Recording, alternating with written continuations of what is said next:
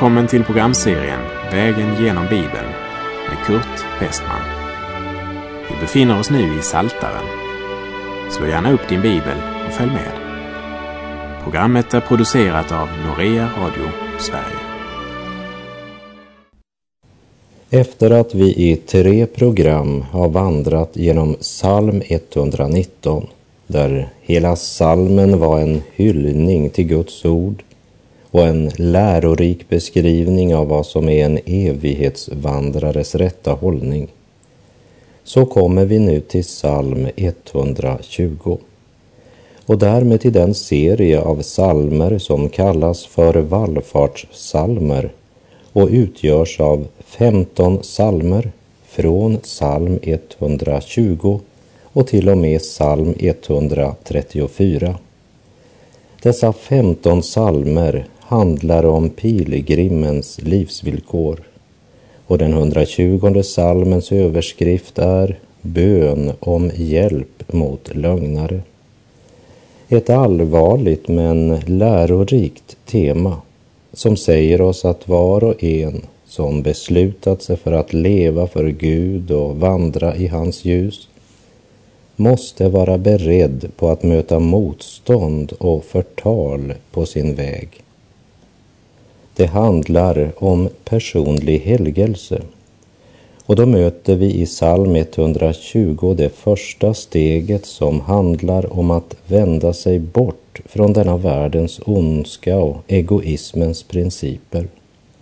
Vilket också är klart uttryckt i försakelsen som tidigare alltid uttalades före trosbekännelsen. Jag försakar idag djävulen och alla hans gärningar.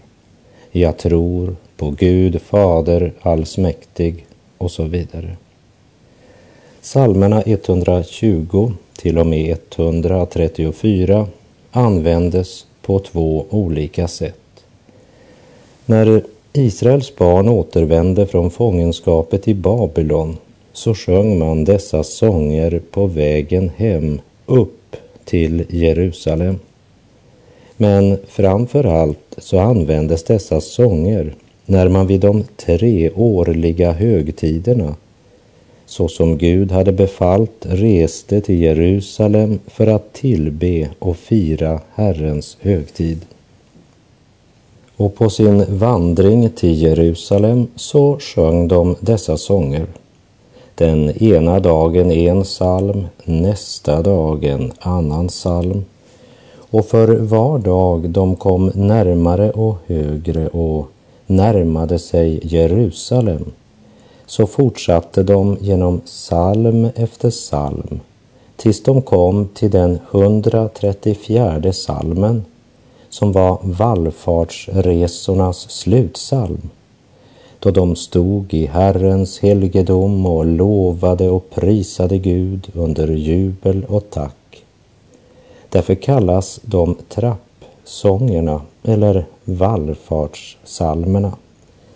Som du kanske minns från vår vandring genom Lukas evangelium så berättas att Jesu föräldrar varje år vid påskhögtiden gick upp till Jerusalem.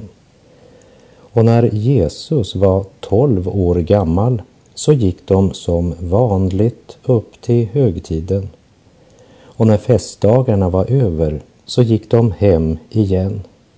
Det kan du läsa om ifrån Lukas kapitel 1, vers 41 och följande. Och där berättas bland annat att Josef och Maria hade rest en hel dag tillsammans med det stora resesällskapet innan de upptäckte att Jesus inte var med. Man reste tillsammans många, många familjer och på väg till Jerusalem så slöt sig den ena karavanen efter den andra till skaran som var på väg till Jerusalem och till Herrens högtid. Det var en tid av gemenskap, förnyelse, vänskap och samtal. Släktingar och vänner samtalade om hur man hade det och vad som hade skett sedan man sist träffades.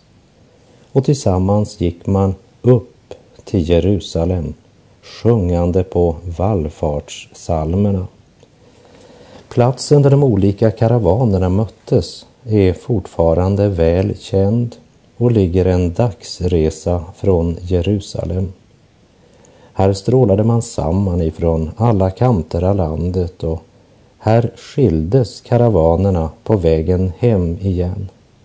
Och det var här, där karavanerna delade sig, som Josef och Maria upptäckte att Jesus inte var med i det stora resesällskapet. Innan vi börjar vandringen genom vallfartssalmerna ska vi citera psalm 122, vers 3 och 4 som beskriver just denna vallfart. Jerusalem, Jerusalem, du uppbyggda stad, där hus sluter sig till hus, dit stammarna drar upp, Herrens stammar, enligt lagen för Israel, för att prisa Herrens namn. Och dessa vallfartssånger, de sjöngs därmed tre gånger årligen. Vid påskhögtiden, pingstfesten och lövhyddohögtiden.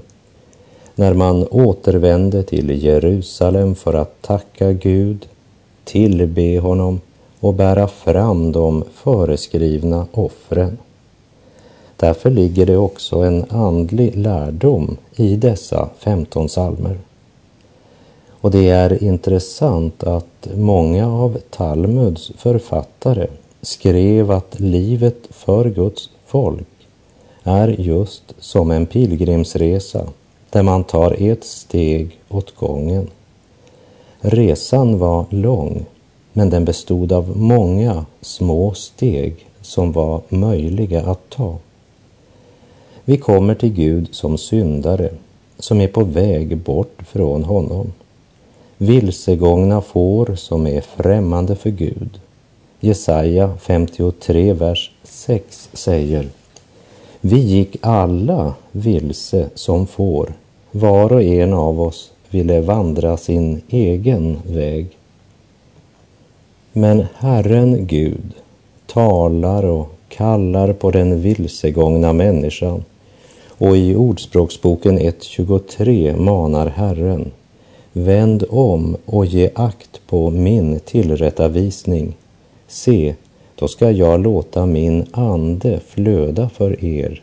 Jag ska låta er höra mina ord. Gud kallar på människan och i Johannes uppenbarelsebok 3, vers 20 säger Jesus Se, jag står vid dörren och klappar på. Om någon hör min röst och öppnar dörren ska jag gå in till honom och hålla måltid med honom och han med mig. Att öppna hjärtats dörr för Jesus är att motta frälsning. Det finns ingen annan väg till Gud än genom Jesus. Vi kommer till honom för att få frälsning och evigt liv.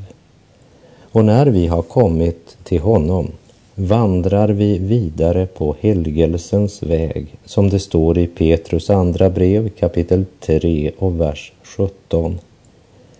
Därför, mina älskade, då ni redan vet detta, var på er vakt, så att ni inte dras med i det laglösas villfarelse och förlorar ert fäste Väx istället till i nåd och kunskap om vår Herre och Frälsare Jesus Kristus. Hans är äran nu och till evighetens dag. Amen. Livet i Gud är en ständig vandringsprocess. Och i brevet till Galaterna uppmanar Paulus i Galaterbrevet 5.16 Vad jag vill säga är detta vandra i anden så kommer ni inte att göra vad köttet begär.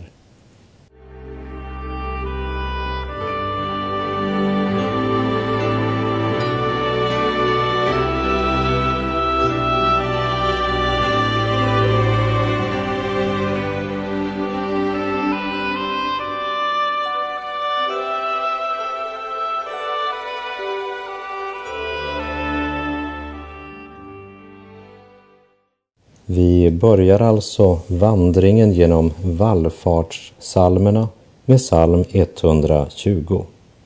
Och i den här salmen ska vi möta pilgrimen och bli bekanta med omgivningen där han bor. Saltaren 120, vers 1 till och med 7. En vallfartssång. Jag ropar till Herren i min nöd och han svarar mig. Herre, rädda min själ från lögnaktiga läppar, från en falsk tunga. Vad mer ska han låta dig få, du falska tunga?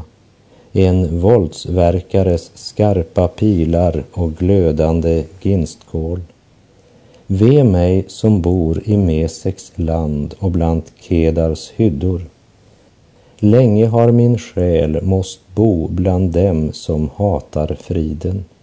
Själv håller jag frid, men säger jag ett ord är det redo till strid.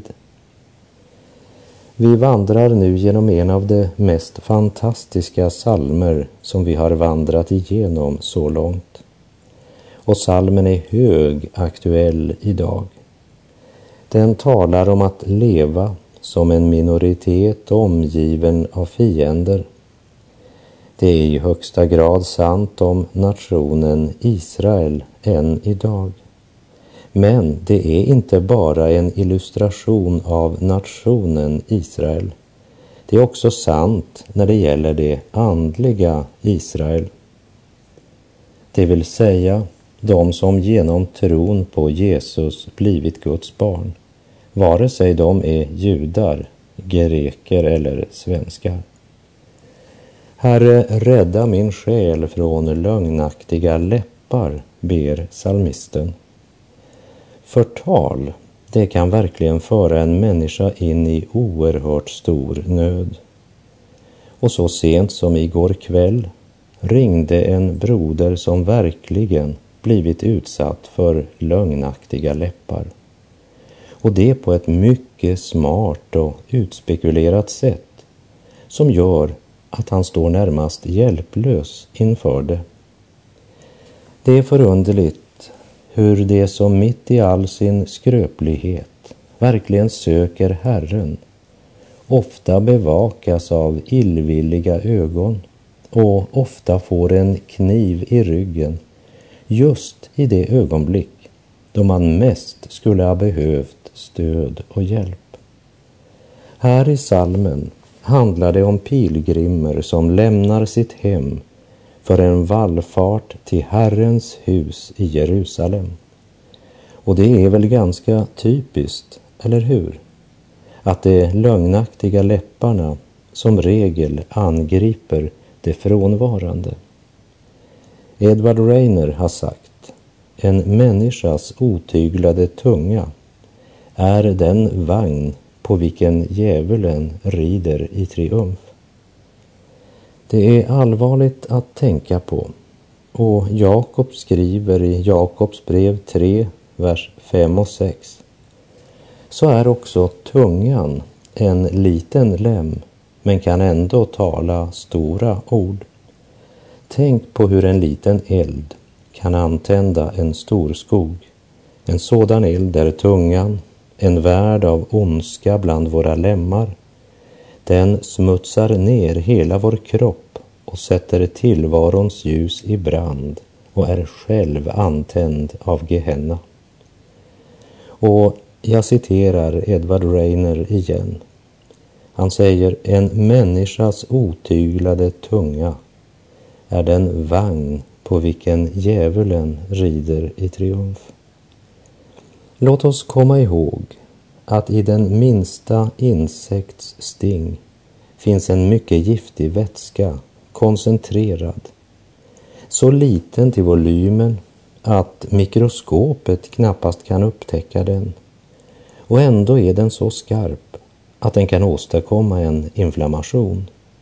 På samma sätt är det med en lögnaktig tunga. Herre, rädda min själ från lögnaktiga läppar, bad salmisten. Det verkar inte som om han var omgiven av så speciellt goda grannar. De hade en lögnaktig tunga. De var falska. Vad mer ska han låta dig få, du falska tunga? Det är som om salmisten frågar. Vad väntar du dig att få skörda för att du går omkring och förtalar din broder och svärtar hans namn och rykte? Tungan talar mer än en gång utan betalning, men hon gör det aldrig utan fara eller skada för den som talar. Världens synder är också dess straff. För man kan ofta upptäcka ett nära samband mellan överträdelsen och dess vedergällning